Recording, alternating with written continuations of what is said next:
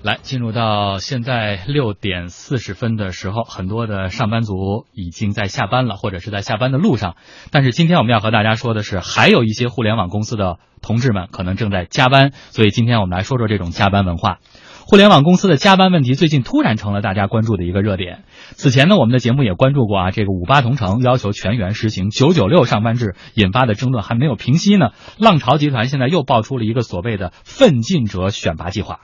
微博账号“互联网的那点事儿”昨天啊晒出一张图片，图片内容是浪潮公司奋进者选拔计划一张 PPT，上面写着：申请成为公司的奋进者，自愿放弃所有的带薪年休假，自愿进行非指令性的加班，自愿每天工作十二个小时，每周工作六天。除此之外呢，春节、国庆等大假期还需随叫随到，无条件加班。不过呢，这张照片当中的奋进者申请书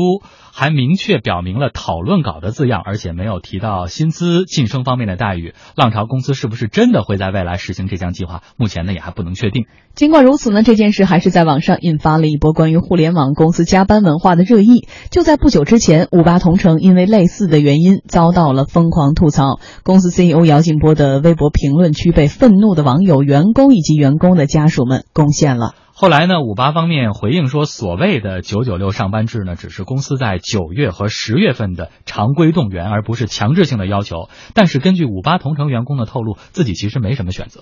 基本就是早上起来九点左右。到吧，然后晚上九点多，可能有时候九点还走不了，因为领导可能晚上把白天的会议安排到晚上了，然后所以说有九点开九点多开完会才能走。因为有时候白天的会议嘛，现在可能就是知道九九六了嘛，白天可能想让大家多工作，然后把一些会议的时间安排到晚上了。公司的全体员工都是这样吗？呃，我了解到基本百分之八十吧，可能有一些就是比如说。没有在北京的这种办事处啊，或者说这种分公司，他们可能相对来说会比较灵活一些。那那边都是以销售为主，他们可能没在公司，但是在外边跑客户啊什么的。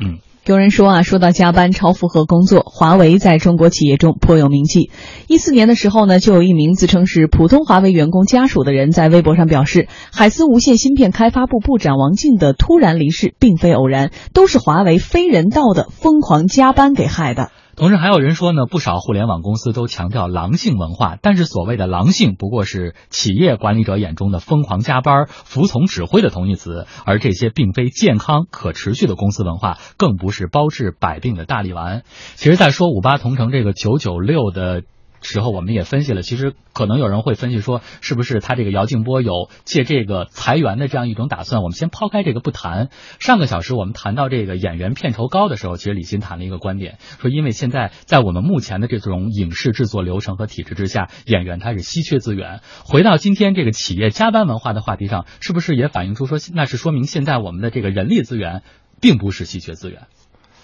呃，我看啊，这个问题应该这么看哈。第一个，实际上互联互联网公司的这个加班传统跟互联网崛起其实是同时中的，就好像说小小小米文化，小米文化从一开始就是它不叫九九六，叫零零六吧，应该早十点到晚十点，嗯，然后也是一周上六天，大概是这样。就大多数的这个加班都是这样。那本人从传统传统单位进入互联网公司之后的第一个公司是美国上上市公司，当他换总裁之后。总裁的做法是什么？是每天后半夜来公司，发现问题叫主管的副总裁来开会。嗯，这在互联网里面它是有寓意在的，这是第一。第二，这个时段不同，当互联网崛起的这个时段，那大家都是这样，比如华为的这个签的这种叫奋斗员工协议书啊，包括像阿里啊、像京东都在加班。那个时候加班是有成就感的，就是王强刚才说的，就是我不是因为我不稀缺了。你要清掉我，你才让我加班。嗯，是大家有一个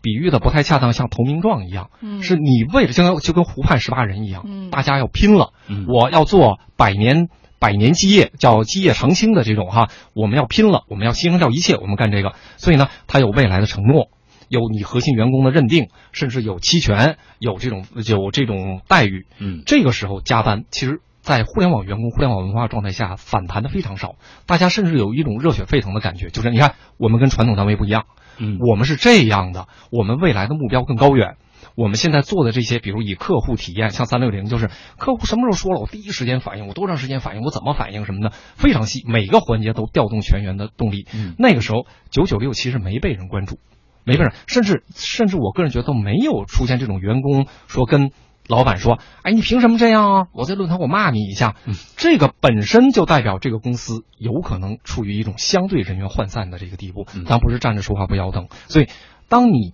没有一个前提说我不是多余的，嗯。我不是没有价值的，你让我加班是变相在减我薪，是认为我多余的想裁员，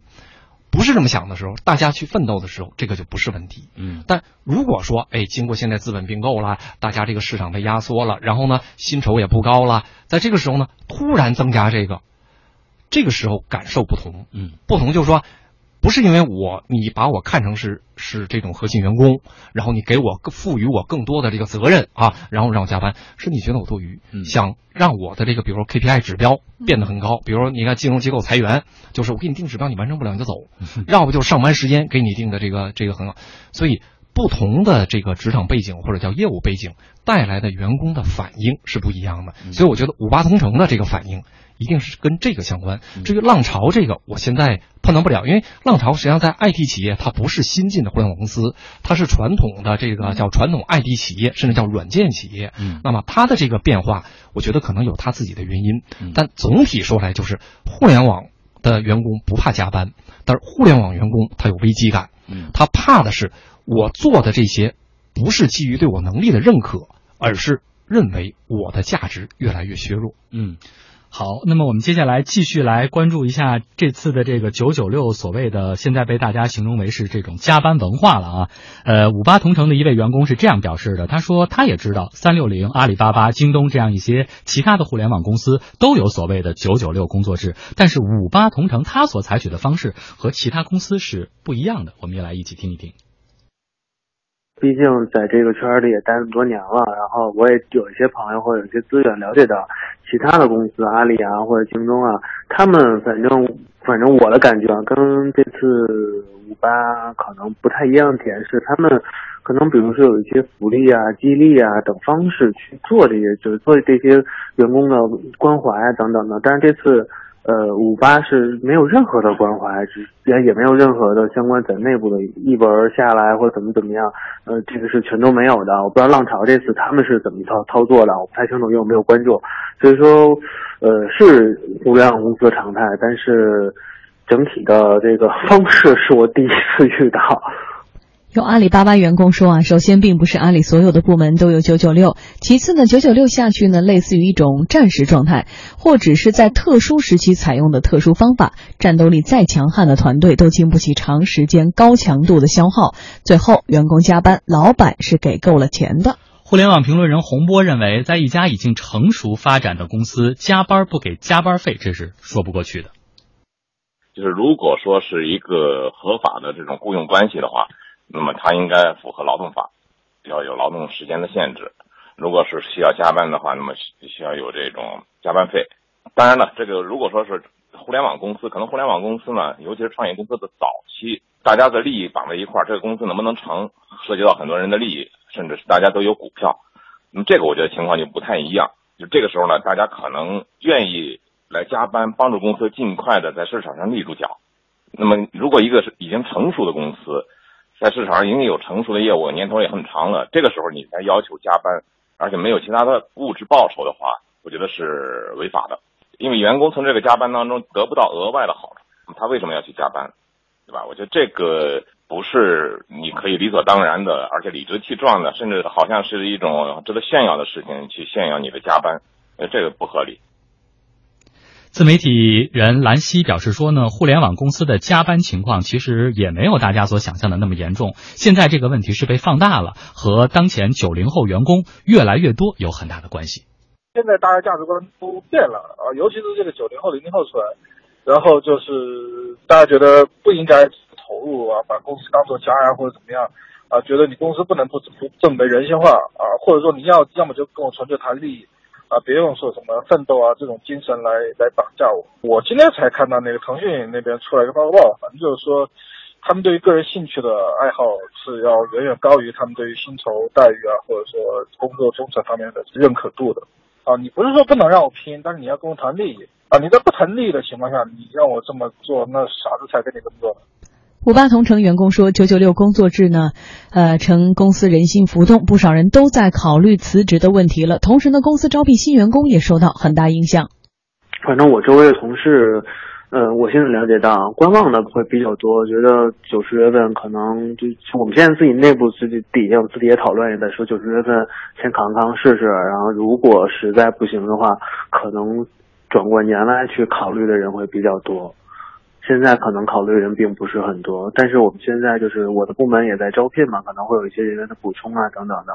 嗯。但是现在我我们的招聘很难，基本很难，就是可能约面试也不会来，一一休五八，就可能人家 HR 约的时候直接会问，哎，你们是九九六吗？我们肯定不能骗人家，肯定说是，那么人家说可能就不考虑了。包括我们之前谈好的 offer 的人，本来应该这周入职的也都没有来，所以这块我们现在确实也遭遇到一些阻力。嗯，你看前面李欣说到了，其实加班对于互联网的员工来说，如果是出于公司对你的重视，那我是一种心态。但是另外一方面，且抛开这些我们必要获得的物质化、这种货币化的补偿不谈，单纯从如果你只是一个耗字的话，消耗的耗的话，这是不是就违背了我们前面所说到的这种初衷？啊，互联网公司肯定是这样。第一个呢，就是这么多公司采取九九六，它一定有它那个叫苦衷也好，叫原因也好。第二个，它既然采取这个，它就会有很多量化指标，不会让你耗的。它这个 KPI 啊，它各种这个衡量方式，这种业业绩衡量非常严格。我想说的还有一点，就事实上现在还有这么一个可观察的点，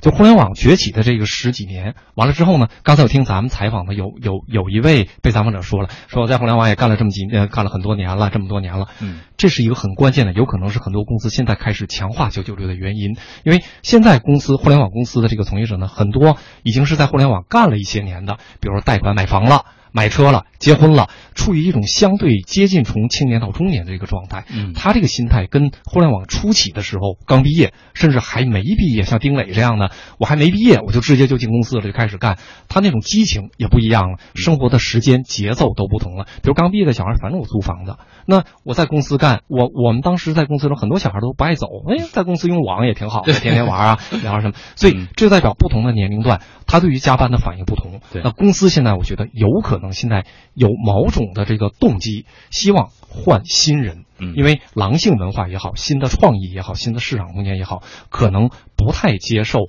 已经干了一些年，比如说动辄谈利益，动辄谈性价比，动辄谈经验，谈我身边那么多人别的公司我互相比较，这些显然跟我们想象中初期的互联网崛起的时候那种疯狂的、充满激情的状态不一样。但互联网公司可能还。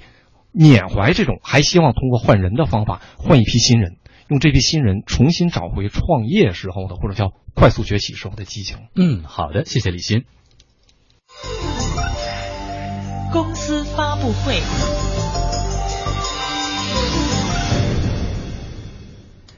进入这一时段的公司发布会，长江商学院今天下午发布了最新的中国产业经济报告，深度剖析当前产业经济时局，预判未来的经济增长机遇。详细情况来连线前方记者吕红桥。你好，红桥。欢成你好。嗯，全球经济增长乏力的这种背景下，报告对于中国当前的经济形势是怎么预判的？这份报告呢，其实是以两千家左右的规模以上企业为样本，对他们的这个二季度的经营状况和融资需求进行了调查。那这份报告对工业的企业的这个调查显示呢，我国的产业经济仍然是处于 L 型 L 型的这样一个走势。呃，那这个景气度呢，生产和用工量，嗯，这些的这个扩张的指数都是四十六，这也就是说仍然是处于收缩的这样一种状态。那么企业的投资疲软，只有百分之九的企业在二季度进行了固定资产投资。那扩张型投资呢是百分之二。那产业经济面临的最大的挑战是产能过剩。二季度有高达六成的企业产品在国内市场上供大于求，反映出国内需求不足的扩散指数仍然是维持在历史的最高点。那报告还说呢，今年的经济的政策在局部显现出一些成效。这与基础设施建设和房地产开发有关，但是这些政策的这个副作用也很明显，就是固定资产投资力度虽然很大，但确实是以政府主为主导的，民间投资继续是呈现这个萎缩的趋势，那也说明对整体经济的拉动作用很有限。王强，嗯，同时我们注意到报告也认为中国的供给侧改革是初见成效的。那么接下来中国经济的新增长点会在哪些方面？